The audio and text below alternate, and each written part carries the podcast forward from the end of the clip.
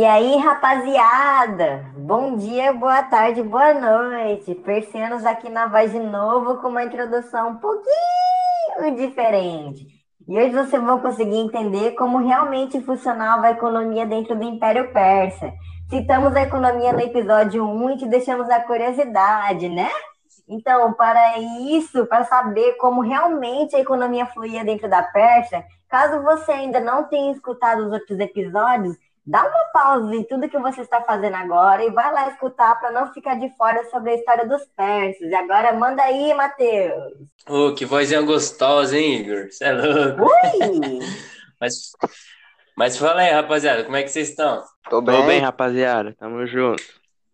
E sim, então vamos embora. Como o Igor citou aí, o episódio de hoje vamos falar como funcionava a economia dentro da Pérsia.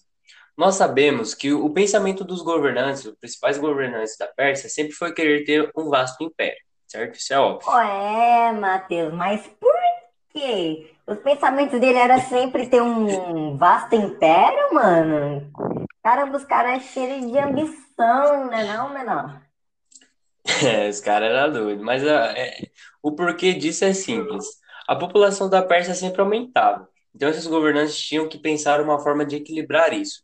Com isso, eles viram que a expansão territorial seria uma boa forma de equilíbrio, porque teriam teria novos povos com culturas diferentes, que esses povos não eram esses povos não eram proibidos de praticar sua cultura, mas em troca eles tinham que dar homens para exército, alimentos e metais preciosos, tudo para o Império Persa, certo? Então, com tudo isso, houve um grande crescimento no território e a melhora na economia dentro do Império Persa.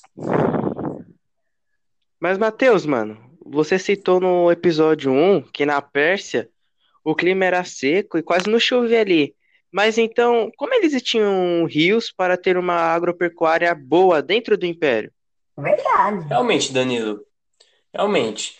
É, o clima na Pérsia era muito ruim para a agropecuária, mas os governantes eles tinham o objetivo principal de conquistar territórios que possuíam rios, como o Egito e a Mesopotâmia, certo?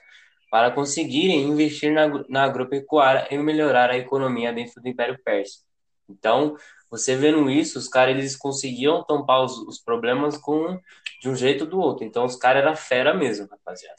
Os caras eram os bravos, é, os bravos, literalmente, né, mano? Caramba, queria é. eu ter o QI desses caras, não. Papo reto. E complementando, Matheus, com relação à política, os governantes sempre queriam formar um grande império e obter riquezas. E eles querendo ter tudo isso com o clima que predominava na Pérsia, seria algo muito difícil. Mas eles, com novos territórios, as coisas iriam mudar, mesmo tendo uma terra muito boa como a Mesopotâmia, porque a população começaria a aumentar, então eles sempre pegavam novos territórios para o equilíbrio da sua própria economia. Eles poderiam ter bom, bons territórios, como a Mesopotâmia e Egito, mas ainda eles iam ter o problema do crescimento da população. Então eles sempre teriam que conquistar outros territórios para conseguir equilibrar isso e equilibrar a economia e equilibrar todas essas coisas. Então, esse é outro fator que a gente consegue ver que esses governantes, eles realmente conseguiam tampar o sal com a peneira. Então, os caras eram zica. Bom, é louco. É então, muito obrigado pela presença. Fica achando que acabou.